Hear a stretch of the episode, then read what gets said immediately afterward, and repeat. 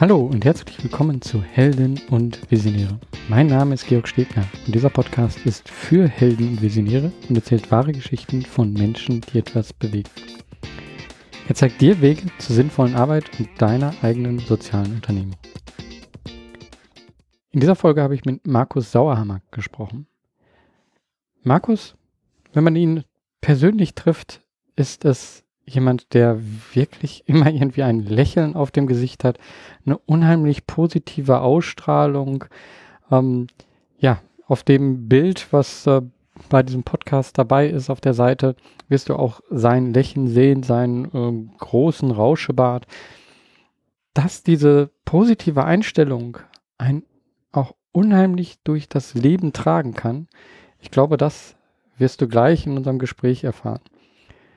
Denn sein Leben ist so wie meins, nicht irgendwie klar vorbestimmt, sondern mit vielen Biegungen gewesen. Aber durch seine positive Grundeinstellung sind diese vielen Biegungen, die sein Leben gemacht hat, überhaupt kein Problem, sondern alles großartige Chancen gewesen. Und das erzählt er jetzt in unserem Gespräch. Hallo Markus. Ja, hi Georg. So, wir ja, kennen uns durch ein paar Veranstaltungen, aber vor allen Dingen ähm, kommen wir jetzt gerade wieder in Kontakt durch Send. Das ist eine Kampagne äh, für Social Entrepreneurship, um das äh, sicher, äh, sichtbarer zu machen. Da kannst du gleich nochmal was zu erzählen. Ähm, aber du bist jemand, der möchte mehr Ideen möglich machen. Und erzähl mal, wie du dahin gekommen bist, äh, so etwas äh, dir zu wünschen? Oder? Hm, also, ja, fang, ja. fang vielleicht mit einer persönlichen Geschichte, also mit deinem persönlichen Weg an. Also der persönliche Weg, ursprünglich habe ich Hauptschule gemacht, Landwirt gelernt, äh, habe quasi auch den Beruf des Landwirts ausgeübt, bin dann über meinen eigenen Tellerrand gesprungen, damals eher gestolpert und äh, habe dann eben Abi nachgemacht, während dem Studium gegründet, da in die Gründerszene reingerutscht und auf einmal siehst du, wie viel Macht es hat, wenn Menschen neue Ideen auf die Straße bringen und äh, mit wie viel Leidenschaft und Faszination, dass sie das voranbringen. Und ähm, so bin ich in der Gründerszene gelandet und dann immer mehr in die Tech-Startup-Welt. Und irgendwann fragst du dich, okay, wenn wir die Zukunft einfach logisch weiterdenken und nicht mehr, sag ich mal, soziale Aspekte, die Werte unserer sozialen Marktwirtschaft irgendwie in dieses Neuland gestalten mit einbauen, ähm, dass das irgendwo gegen die Wand fahren muss. Und deswegen bin ich heute in der Social Entrepreneurship Ecke gelandet. Also ich bin bei, bei Startnext für das Thema Kooperation zuständig und ähm, eben jetzt auch sehr, sehr aktiv bei der Gründung vom Social Entrepreneurship Netzwerk Deutschland, also ganz kurz Cent, ähm, wo wir eben mehr soziale unternehmerische Ideen auf die Straße bringen wollen. Hm. Ähm, von der Hauptschule, da haben wir schon mal etwas äh, gemeinsam. Also ähm, ich bin auch auf die Hauptschule gegangen und ähm, bin dann danach äh, ja, Abi gemacht und äh, studiert, also äh, war überhaupt nicht so vorgesehen. Ähm, ja, wie du dich dann auf den Weg gemacht hast und auch so selber dein Ding zu machen, wie war das da mit Zweifeln? Äh, wie bist du damit umgegangen? Also man hätte ja auch einfach so das weitermachen können, was du schon immer gemacht hast. Ja, und äh, ich glaube, das erste Mal, wenn man diese Veränderung eingeht und dann wirklich diesen Weg. Also als Landwirt würde ich sagen, ist es heute immer noch so, dass der älteste geborene Sohn wird im Normalfall Landwirt. Das ist so das, was immer noch tief drin verwurzelt ist. Und ähm, das war bei mir von vornherein, als ich geboren wurde, klar. Und als ich dann das erste Mal gesagt habe, okay, ich mache das jetzt nicht weiter, sondern ich orientiere mich neu, ähm, da sind ganz extrem viele Zweifel gekommen, weil du also ich habe ich hab die Ausbildung gemacht, ich habe den Fachwirt gemacht, den Betriebswirt gemacht. Damals erzählt dir jeder, das ist vergleichbar mit dem Studium. Ich habe mich damals dann auf Akademikerstellen beworben, hat wirklich einen guten Abschluss, aber habe nur Absagen bekommen. Und in dem Moment habe ich extrem an mir gezweifelt, extrem an den Schritt, den ich gegangen bin. Und irgendwann dann heute würde ich sogar vielleicht sagen, ich war damals schon in der Depression gesteckt, ich wusste nicht mehr wohin, habe ich gesagt, okay, jetzt ist Schluss. Wenn die unbedingt ein Studium wollen, dann mache ich das Abi nach, dann studi studiere ich nochmal. Und ähm, im Nachhinein war das eine der spannendsten Umbruchzeiten in meinem Leben. Also wenn ich darauf zurückschaue, was sich da alles für mich verändert hat, was für Türen aufgegangen sind, ähm, ja, ist es faszinierend. Und von dem her, also ich liebe mittlerweile dieses Tellerrand springen und wirklich aus dem, dem eigenen Umfeld ausbrechen und neu in neue Welten eintauchen und zu sagen, hey, was gibt's da und warum sind die Dinge, wie sie sind und wie könnten die vielleicht weiterentwickelt werden, verbessert werden? Ja, das hängt alles damit zusammen. Mhm. Ähm, ja, was kannst du vielleicht so den, den Weg dann so ein bisschen aufzeigen, ähm, den du dann gemacht hast? Also in welchen Unternehmen warst du, in welchen Organisationen und was hast du da gemacht? Mhm. Also nachdem ich ähm, quasi das Abitur nachgemacht habe, habe ich äh, Agrarmarketing und Management studiert in Mainstefan. Das ist quasi ähm, ja, Diplom-Wirtschaftsingenieur für die Agrar- und Lebensmittelbranche. Habe dann während dem Studium Praktikum in der Strategieabteilung von McDonald's gemacht, was eine sehr spannende Zeit war, weil ich da wirklich viel lernen konnte. Ähm, und und äh, bin während dem Studium auch in ein Gründungsprojekt gerutscht und damit in die Gründerszene. Also ich habe mein Studium mit Hand finanziert, aber auf legale Art und Weise. Also wir haben einen Freizeitpark im Handfeld gemacht. Ähm, das war ein Ausflugsziel, wo wir spielerisch zu nachwachsenden Rohstoffen, erneuerbaren Energien ähm, informiert haben, haben da grünes Klassenzimmer gehabt, ähm, Familienwochenenden, verschiedenste Spiele, also so eine Art Mini-Geocaching mit eingebaut, also da auch Technologie mitgenommen aber auch Feiern und, und Familienevents gemacht. Und ähm, der Schritt hat mich damals an die Unternehmertum gebracht, also das Gründerzentrum an der TU München.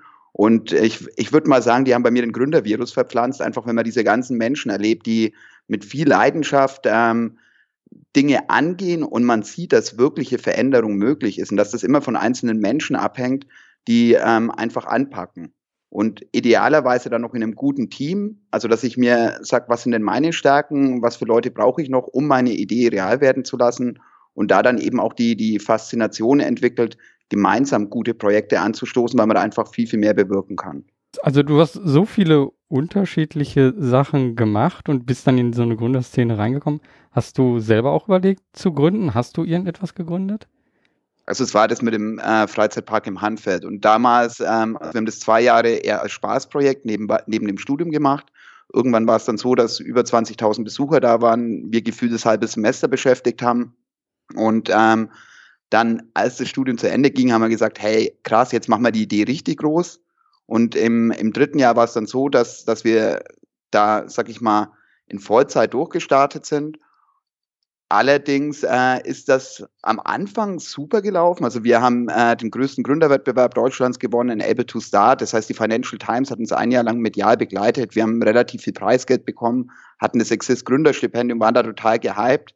Ähm, nur die ersten 47 Tage hat es dann 39 Tage geregnet. Das bei einem Outdoor-Ausflugsziel ist so quasi der Genickbruch. Und äh, das war ein super Learning damals hat man sich natürlich tierisch geärgert. Also jeden einzelnen Tag. Ich habe damals in einer Dachwohnung gewohnt und du hörst dann nachts den Regen aufs Fenster prasseln und du kannst dann nicht schlafen, weil du wieder weißt, okay, am nächsten Tag sind wieder keine Besucher da, einfach weil alles unter Wasser steht. Mhm. Ähm, also sehr, sehr emotionale Zeit, aber einfach zu lernen, eben Ideen aufzubauen, trotzdem nach vorne zu schauen, Lösungen zu finden, war das super. Und ohne dieses Projekt wäre ich niemals in die Gründerszene gekommen.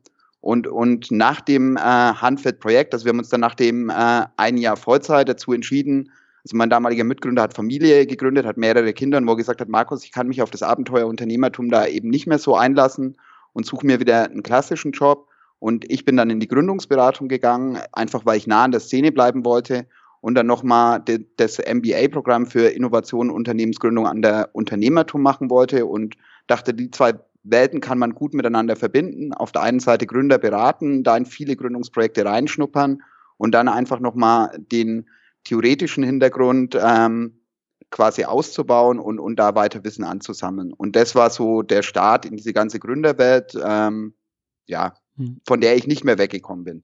Okay. Kann, kannst du jemanden, der ja in so einer ähnlichen Situation vielleicht steckt, also ähm, der im Regen steht, sozusagen, wie du damals, ähm, und einfach nicht weiß, wie es weitergehen soll und es vielleicht auch gar nicht ähm, ja, beeinflussen kann. Also das Wetter kannst du ja nicht beeinflussen. So. Äh, und aber das gibt es ja oft irgendwelche Situationen, die man selber gar nicht beeinflussen kann und dann ist äh, der Regen halt da.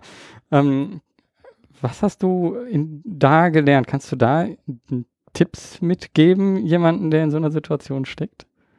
Also das Wichtigste ist immer nach vorne schauen. Ähm, den Job, den ich danach bekommen habe, da waren eigentlich, also meine ganzen Kollegen waren über zehn Jahre älter als ich. Das heißt, das, was ich damals als Riesenkatastrophe empfunden habe, hat mir trotzdem danach Türen geöffnet, ähm, wo ich sage, durch das, dass ich eigene Gründungserfahrung gesammelt habe, da so tief eingetaucht bin und ähm, in, in unterschiedlichsten Bereichen unterwegs war, sind wieder komplett neue Türen aufgegangen und, und so spannende Wege, ähm, die, die ich mir vorher niemals hätte träumen lassen. Und ähm, von dem her ist es wichtig, egal wie groß die Krise ist, einfach Zuversicht zu haben, zu sagen, okay, was ist der nächste Schritt? Und irgendwann vielleicht auch zu sagen, okay, das, was ich jetzt probiert habe oder was ich mir so ausgemalt habe, das funktioniert vielleicht nicht. Also das eine ist es dann weiterzuentwickeln, gemeinsam mit der Zielgruppe, oder zu sagen, okay, ich habe es probiert, Haken dran und was ist jetzt der nächste Schritt?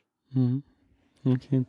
Ähm, dann den nächsten Schritt zu machen, ähm, ist wahrscheinlich ziemlich schwer gefallen. Wie, wie hast du das ausgewählt? Wie hast du gesagt, äh, wo die nächste Richtung hingeht? Also. Ja, also für mich war eigentlich relativ früh klar, dass ich ähm, wieder in die Gründerszene möchte. Das sind aber nicht so viele Stellen da. Also gerade in Deutschland sind wir, was Unternehmertum, Gründertum angeht, ähm, sage ich mal, die letzten Jahre immer mehr abgefallen. KfW Gründungsmonitor, wenn man sich anschaut, absolute Tiefzahlen. Und dem, dementsprechend sieht es oft auch mit den Jobs in, in dem Umfeld so aus.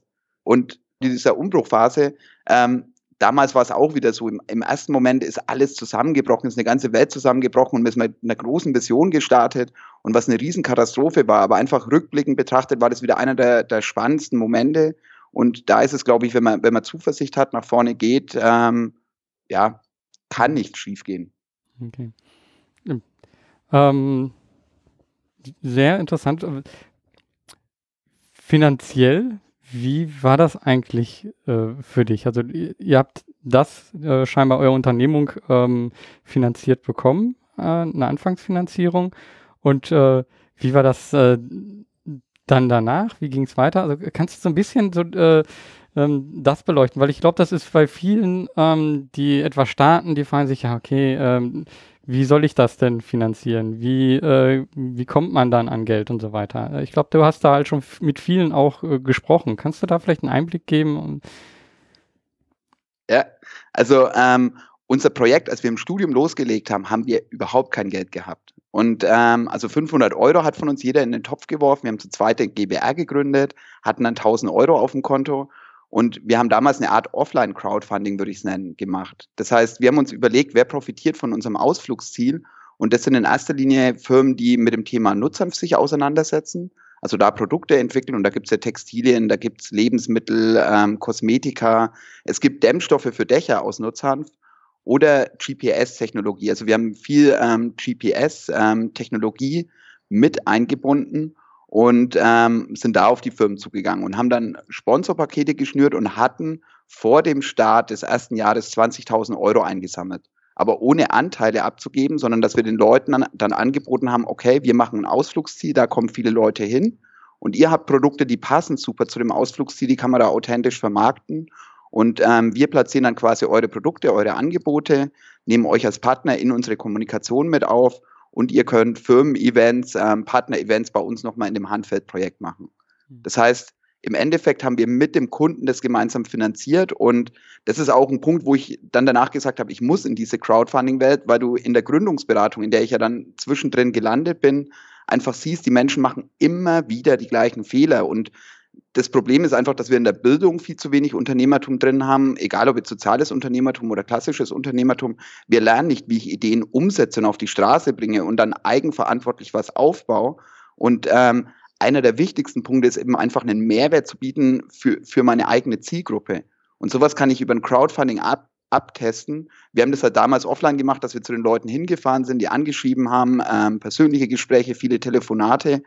Das gehört aber da auch mit dazu. Also im Endeffekt muss ich schauen, sind denn die Leute wirklich bereit, das auf den Tisch zu legen? Und ja, das haben wir damals gemacht. Ähm, als wir das dann größer gemacht haben, war es auch so, dass, äh, dass wir geschaut haben, wie können wir die Finanzierung sichern. Also mein Mitgründer hatte bereits Familie, der hat einen festen Job gehabt, wo er richtig viel Geld verdient hat. Und äh, er hat gesagt, wenn ich das Risiko eingehe, müssen wir das irgendwo sicherstellen. Und wir haben damals gesagt, entweder bekommen wir das Access Gründerstipendium oder den Gründerwettbewerb Enable to Start von der Financial Times Deutschland. Und ähm, das Schöne war, dass wir am Schluss ähm, sowohl das Gründerstipendium bekommen haben, als auch den Gründerwettbewerb gewon gewonnen hatten und damit ein Startkapital von 150.000 Euro hatten, als wir dann die Ausbaustufe angegangen sind. Mhm. Okay. Wir sind jetzt so auf einem ziemlich hohen Level im Endeffekt so erzählen, was da ähm, so alles passiert ist. Aber irgendwo ist es ja so das tägliche Machen, das tägliche Handeln und das äh, in Vorbeugung. Du hast gerade das mit dem Kundenkontakt und so weiter, hast du das ein bisschen gemacht. Gibt es irgendeine Routine, die du äh, merkst in deinem Alltag, ähm, dass die genau dich dahin bringt, wo du dich irgendwann siehst? Hm. Hm. Oder wie, wie, wie machst du diese Verbindung zwischen ähm, deiner Idee äh, irgendwo und dem täglichen Handeln, frage ich mal so. Also ich glaube, das Wichtige ist, dass man sich fokussiert und sagt, welche Themen sind mir wichtig, weil es sind ganz, ganz viele Sachen interessant und ich bin ultra neugierig und da mangelt es nie an Ideen oder, oder Möglichkeiten, wo du sagst, wo du hingehst. Also das eine ist Fokus, ähm, was mir nicht ganz leicht fällt ähm, und ja, dann wirklich die Umsetzung. Was ist der nächste kleine Schritt, um ein Stück näher an dieses Ziel zu kommen? Und da die Aufbauarbeit vom, vom Social Entrepreneurship Netzwerk Deutschland, also Sendes, äh, was gerade so mein, mein Hauptprojekt neben dem Job ist, ähm, das haben wir genauso gemacht. Also am Anfang war es wirklich, wir kommen zusammen und, und sprechen einfach mal, verschiedene Sozialunternehmer haben uns da ausgetauscht, haben gesagt, was sind die ersten Schritte, die wir brauchen, um soziales Unternehmertum vorwärts zu bringen, um, um politische Rahmenbedingungen zu ändern. Dann haben wir Positionspapiere geschrieben, sind in Dialog mit der Politik gegangen, parlamentarischen Abend, also immer Stufe für Stufe für Stufe. Und irgendwann war dann die Community schon so groß, dass wir gesagt haben, hey, rein ehrenamtlich klappt das nicht mehr neben dem Job. Wir müssen jetzt den nächsten Schritt gehen. Und das ist jetzt die Gründung von Send. Und das heißt immer Schritt für Schritt erstmal schauen, funktioniert es, ähm, passt das, was wir uns überlegt haben und dann wieder eine Stufe weiterzugehen. Mhm. Ähm, ja, wenn wir jetzt gerade beim Thema Send sind, das ist das, was dich am meisten momentan in Beschlag nimmt und auch, glaube ich, interessiert. Ähm, äh, wie wie ist das? Also, was siehst du da das Ziel?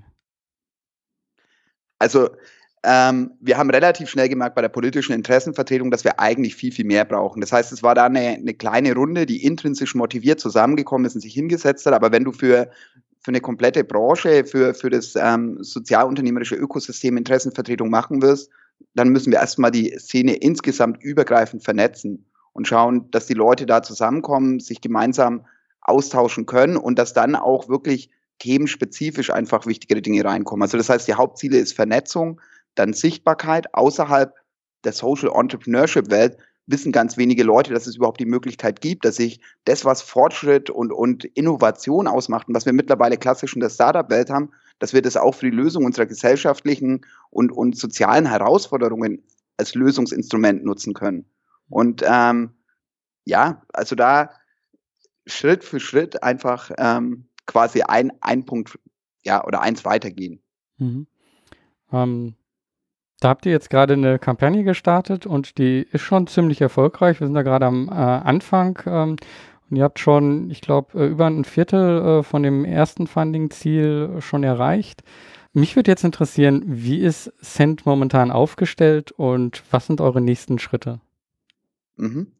Also aus dem Kernteam hat sich relativ zügig ein kleiner Kreis, die, die sehr intensiv daran gearbeitet haben, ähm, gebildet. Und das waren dann die, die den Verein mitgegründet haben, also das Social Entrepreneurship Netzwerk Deutschland. Und im Gründungsvorstand haben wir sieben Leute und in dem erweiterten Kernteam sind so um die 20 Leute. Insgesamt eingebracht haben sich in die Arbeit an unterschiedlichsten Stellen mittlerweile über 200 ähm, Sozialunternehmer, Sozialunternehmerinnen, die uns dabei unterstützt haben, da eben einfach das aufzubauen und dahin zu bringen, wo wir gerade stehen. Hm. Euer Ziel mit Cent ist es also, ja, ein Lobbyverband für Sozialunternehmer zu machen.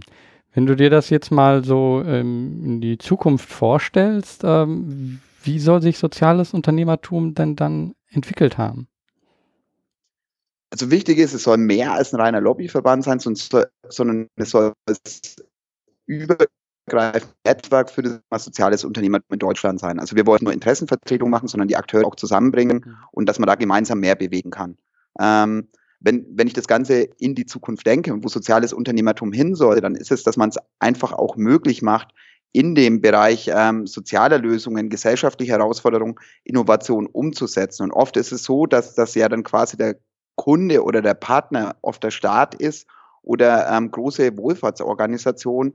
Und, und hier muss eine größere Zusammenarbeit entstehen. Und das Spannende würde ich finden, wenn man ähnlich wie im Startup-Bereich sagt, okay, die Social Entrepreneure, die Social Startups sind da, um Innovation zu testen, voranzubringen, am Markt ähm, auszubauen und dann, wenn was funktioniert, dass man das gemeinsam größer macht und dann einfach dafür sorgt, dass, dass das Ganze mehr Wirkung entfaltet. Weil oft machen wir uns viel zu wenig Gedanken bei, bei Lösungen, was für einen Ressourceneinsatz haben wir eigentlich und was kommt am Ende dabei raus. Also sowas wie Wirkungsmessung und das Ganze zu verbessern. Und da bietet Technologie, Fortschritt, Vernetzung, das sind einfach Punkte, wo ich viel, viel mehr auf die Straße bringen kann, viel mehr Mehrwerte generieren kann und, und wenn wir das hinbekommen, an diesen Rahmenbedingungen zu arbeiten, hier ein kooperatives Verhältnis zwischen den unterschiedlichen Akteuren, auch aus der Wirtschaft, eben ähm, umzusetzen, ich glaube, dass wir da die Gesellschaft und die Wirtschaft ein ganzes Stück weiter nach vorne bringen können. Hm. Also bin ich vollkommen bei dir. Ähm, das ist für mich eben auch der Antrieb äh, dafür gewesen, so zu sagen, meine, mein technisches Wissen will ich einbringen ähm, und ich könnte das einfach als ähm, Ehrenamtlicher einbringen, aber ich kann auch selber etwas starten und ähm, kann es dann anderen zur Verfügung stellen. Ähm, also finde ich einen äh, super Ansatz. Für dich selber, ähm, du hast ja jetzt einen ziemlich langen Weg gemacht. Gab es so Momente, wo du dich immer noch dran erinnerst und sagst so, wow, dafür hat sich diese Arbeit, dieses Hin und Her und dieses im Regen stehen gelohnt? Jeder einzelne Tag gerade. Also da ist es einfach, wenn, wenn du eine positive Zukunft mitgestalten kannst, wenn du merkst, wie, wie sich Dinge wirklich verändern. Und wir haben jetzt ähm, auch schon viel erreicht. Also wenn ich die bisherigen Kontakte mit der Politik anschaue, sage ich, die, die eigentlich musst du die Schuld ja immer bei dir selber suchen, warum sind die Sachen noch nicht anders? Und wir haben das einfach als soziale Unternehmer, als Social Entrepreneure bisher überhaupt noch nicht gemacht, dass wir da hingegangen sind. Und, und du merkst, dass du offene Türen einläufst und die wirklich die ganzen Standpunkte aufnehmen. Also wir haben äh, eine Partei, die, die hat jetzt ein Positionspapier veröffentlicht, da sind ganz viele unserer Standpunkte reingekommen. Und wo du sagst, das, das ist der Auftakt zu dieser wirklichen Veränderung und dass einfach mehr Sozialunternehmer, Sozialunternehmerinnen ihre Ideen umsetzen können. Und das ist das, was mich fasziniert und was mich jeden einzelnen Tag antreibt. Und das ist äh, hier bei Send ganz extrem. Das merke ich auch bei Start Next. Und, und das sind Sachen, wo mir ganz, ganz viel zurückgibt. Also wo ich sage, du hilfst anderen Menschen, dass sie sich selbst verwirklichen können, dass sie Mehrwerte schaffen, dass sie ihre Ideen auf die Straße bringen und, und dass sie das System insgesamt ein Stück nachhaltiger machen, weil, weil es partizipativ ist, weil die gesellschaftliche Rendite im Vordergrund steht. Ähm, hier eben auch ein Umdenken im, im wirtschaftlichen Handeln herbeizuführen. Hm. Und jeder einzelne Tag hm. ist da hm. top. Ähm, für jemanden, der jetzt das hört und denkt so, ja, super, davon müsste es mehr geben und ich habe auch vielleicht eine Idee oder ich würde da gerne etwas machen. Ähm, was würdest du ihm raten, was er sich als erstes angucken sollte? Gibt es irgendwelche Bücher, die du empfehlen würdest? Oder gibt es äh, irgendwelche Internetseiten, wo du sagst, guck dir das mal an, um ähm, da mehr in Richtung Social Entrepreneurship zu erfahren? Also es kommt immer darauf an, was für ein Unternehmen das ich habe und was für eine Richtung ich gehen äh, möchte. Und also da gibt es eine Vielzahl an Literatur. Mich haben ganz, ganz extrem ähm, zwei Bücher geprägt. Das eine ist ähm, von Jeremy Rifkin, Null Grenzkostengesellschaft, einfach wo man sieht, durch technologische Veränderung, durch die Digitalisierung, was wir an neuen Möglichkeiten haben. Und aktuell ist es ja so, dass ähm, quasi, wenn ich Venture Capital finanziert so eine Lösung aufbaue, dann bekomme ich vom Staat über den Hightech Gründerfonds, Investitionszuschuss, Wagniskapital einfach noch Geld obendrauf. Wenn ich das Ganze als Genossenschaft oder als Sozialunternehmen mache, die gleiche Lösung aufbaue, dann ist es so, dass ich nichts bekomme. Und das ist was, wo ich sage, das sind Dinge, die nicht sein dürfen, die nicht sein, äh, sein können. Und ähm, ja, da, wo wir dringend dran arbeiten müssen. Mhm. Du hast gerade gesagt, zwei Bücher, also Null Grenzkostengesellschaft. Ach ja, ja, ja, ja, war das zweite? Und das andere ist eigentlich nicht aus der Social Entrepreneurship Ecke, sondern ähm, das ist Makers, das Internet der Dinge, die nächste industrielle Revolution. Ähm, da eben auch wieder, wie, wie sich Prozesse verändern werden in der Wirtschaft. Und ähm, da ist einfach, wenn ich Digitalisierung, also Innovation kann man logisch weiterdenken, da ist eine Basisentwicklung und wie wird sich das in verschiedenen Bereichen auswirken und wo mich da ganz extrem nochmal inspiriert hat und die beiden Bücher auch mit ausschlaggebend sind, dass ich immer mehr in, in diese Welt eingetaucht bin. Ansonsten, wenn es ums konkrete Umsetzen geht, wenn, wenn ich selber starten will, dann ist zum Beispiel Professor Faltin mit ähm, Kopfschlägkapital oder wir äh, sind das Kapital ganz interessant. Ähm, und es gibt jede Menge Start-up-Bücher. Ähm, da kommt es wirklich auf die Idee drauf an. Will ich eher was Großes aufbauen? Will ich was Kleines erstmal machen und, und die ersten Schritte gehen? Ähm, es gibt unterschiedlichste Prozesse, sowas wie Lean Startup, Design Thinking, ähm, Business Model Canvas. Ähm, ja, also da Informationsmaterial gibt es ohne Ende. Was wirklich schade ist, dass es in Schulen bisher kaum irgendwo untergebracht ist. Und ich glaube, es liegt ganz viel daran, dass wir immer noch das Bild von diesem bösen Unternehmertum im Kopf haben. Da dabei ist es ja, also für mich ist Unternehmertum Unternehmen machen, anpacken. Und das kann jetzt eher in dem wirtschaftlichen Kontext sein, aber genauso in dem sozialen Kontext. Und da müssen wir einfach schauen, dass das da mehr reinkommt und an den Unis auch noch viel, viel mehr verankert wird. Mhm. Ja. Ähm, sehe ich auch so, dass äh, das Einzige, was ich momentan sehe, was äh, wir machen können, ist, also ich habe Kinder, äh, denen direkt das zu zeigen, was einfach möglich ist. Und ähm, ich glaube, so können wir das Stück für Stück ähm, erweitern. Hm. Ähm, für dich, ähm, ist, ist Cent momentan ähm, der Dreh- und Angelpunkt. Ähm, wenn du aber dich jetzt siehst in fünf Jahren, ähm, was, was äh, stellst du dir dann vor, was du dann so machen wirst? Hast du da einen Plan oder eine Vision oder eine Idee? alle Pläne, die ich bisher hatte, sind komplett anders gekommen. Also ich war am Anfang war ich überzeugt, dass ich der größte Landwirt werde und äh, hier super erfolgreich den, den Milchviehbetrieb fortführe. Ähm, dann auf einmal fange ich an und studiere. Dann war ich der Meinung, ich wäre der größte Hanfparkbetreiber und, und gebe da in dem Bereich Gas. Dann bin ich in die Gründerszene, in die Gründungsberatung und ähm, habe jetzt da meine Leidenschaft gefunden, an dem Gründungsökosystem zu arbeiten. Wie, wie kannst du schaffen, dass mehr Menschen Ideen umsetzen können und vor allem sinnvolle Ideen, die die Mehrwerte für die Gesellschaft schaffen? Und, und das ist der Bereich, wo ich jetzt aktiv bin. Und ich glaube, da ist noch ganz, ganz viel Arbeit. Und ich glaube, in fünf Jahren äh, kann man einiges in dem Bereich bewegen, aber ich glaube noch nicht, dass wir alles verändert haben. Genauso Crowdfunding, wo ich jetzt ähm, beruflich tätig bin, ähm, das ist auch was, wo noch so viel Potenzial schlummert und wir gerade noch ganz am Anfang sind. Also ich kann mir vorstellen, dass ich das schon noch die nächsten Jahre mache, was ich gerade tue. Ja. Hm. Allerdings habe ich gelernt, äh, fünf Jahresplan funktioniert nicht. Okay. Ich glaube, das ist alles schon so ziemlich rund. Ähm, gibt es, wenn, wenn sich andere kontaktieren wollen und äh, wissen wollen, äh, etwas über dich noch oder ähm, über Cent, ähm, wie können sie dich kontaktieren? Wie kommen sie am besten zu Cent? Mhm. Also mich erreicht man überall in den sozialen Medien, ähm, also egal, Facebook, Twitter, Xing, LinkedIn, am einfachsten. Und ähm, Send, Send-EV www.de am besten gleich mit Slash mitmachen und dabei sein und äh, Mitglied werden und gemeinsam die Zukunft von sozialem Unternehmertum in Deutschland gestalten. Ja. Super. Ich danke dir für das Gespräch. Also äh, ein toller Einblick und ähm, ich glaube, du könntest noch viel mehr über ähm, diese die Geschichten erzählen, die du bei, äh, bei deinem Weg gegangen bist. Ähm, aber wenn, ich glaube, da, jetzt habe ich mich verhaspelt. Egal. Äh, genau. Äh, lass ich jetzt auch einfach drin. Ähm, war ein tolles Gespräch. Ähm, ich würde dich eigentlich noch am liebsten hunderte von Sachen fragen, ähm, aber dann würden wir äh, hier auch irgendwann das, äh, die Sendung springen. Und ähm, vielleicht machen wir einfach nochmal eine Folge, wenn Send sich weiterentwickelt hat und ähm, wir einfach äh, da zusammen viel erreicht haben.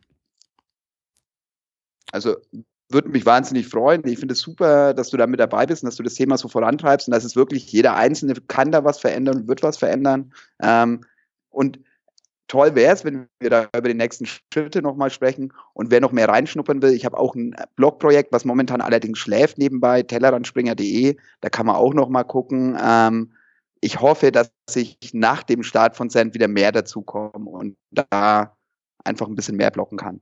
Mhm.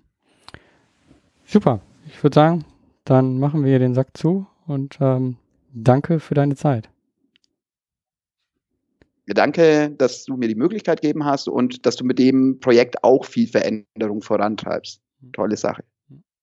Von hier nochmal Danke an Markus für das tolle Gespräch. Was möchte ich, was du von dieser Folge mitnimmst? Zum einen, spring über den Tellerrand. Veränderungen und Krisen sind auf längere Sicht nichts Negatives, wenn man positiv damit umgeht. Den ersten Schritt machen und Unternehmertum kann die Welt verändern. Und zwar positiv. Und natürlich unterstütze Cent. Unterstütze das Social Entrepreneurship Netzwerk Deutschland. Das kannst du, indem du die Crowdfunding-Kampagne unterstützt. Der Link dazu ist in den Shownotes. Oder wenn du später kommst, werde Mitglied bei Cent. Damit hilfst du mir, damit hilfst du ganz vielen sozialen Unternehmern, die etwas ändern wollen. Und damit hilfst du dir, wenn du auch Sozialunternehmer werden möchtest. Ich möchte jetzt aber noch mal ein bisschen tiefer reinspringen in einige Sachen, die Markus gesagt hat.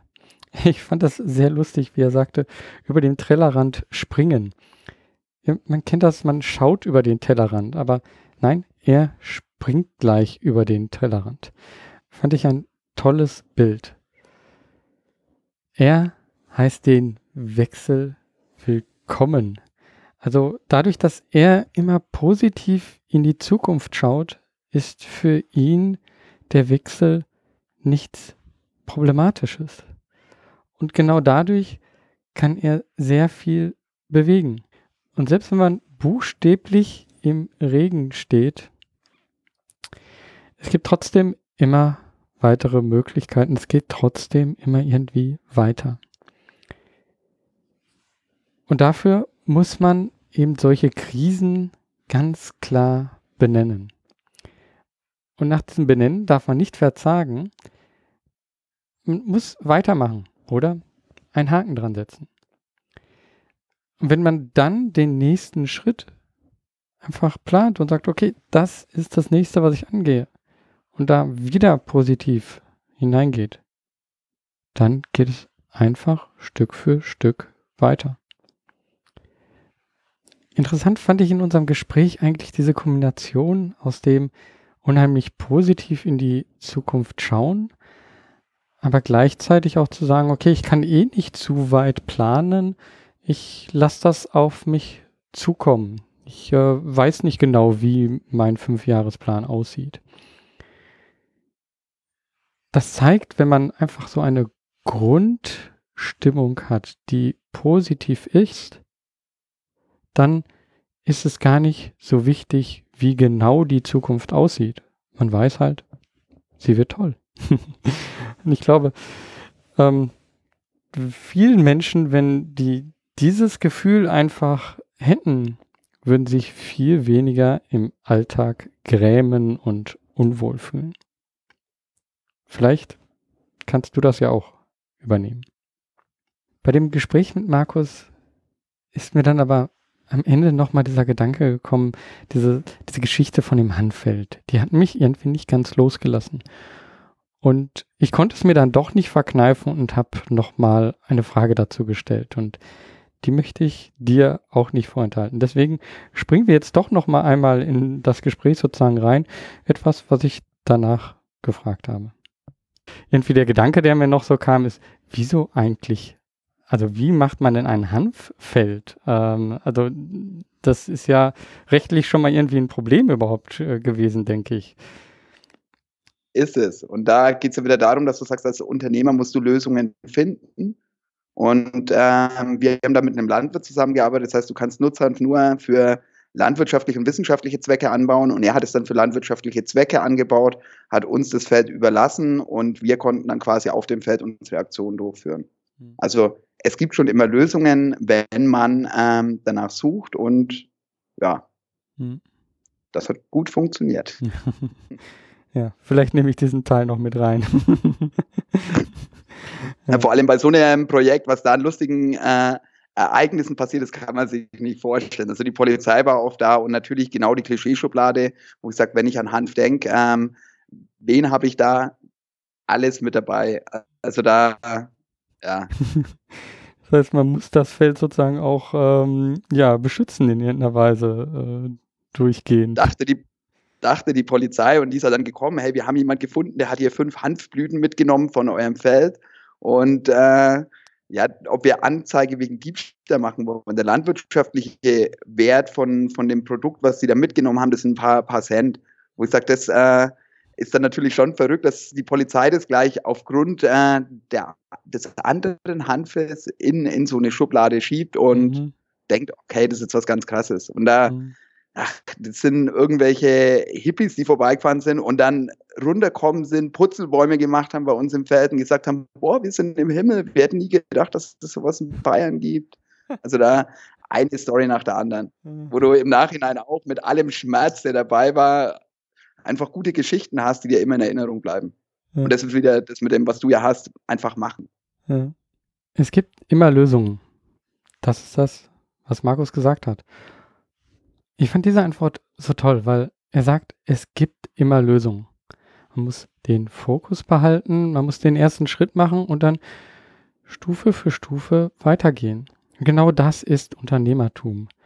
Und das hat nichts mit dem Bild von dem bösen Unternehmer, den er, das, was er ja auch angesprochen hat, das hat nichts damit zu tun, sondern das heißt einfach als Unternehmer, ja, etwas anpacken, etwas machen und es gibt immer eine Lösung.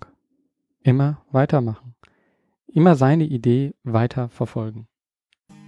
Und genau das wünsche ich dir auch, dass du deine Idee weiter verfolgst, dass du weiter etwas aufbaust.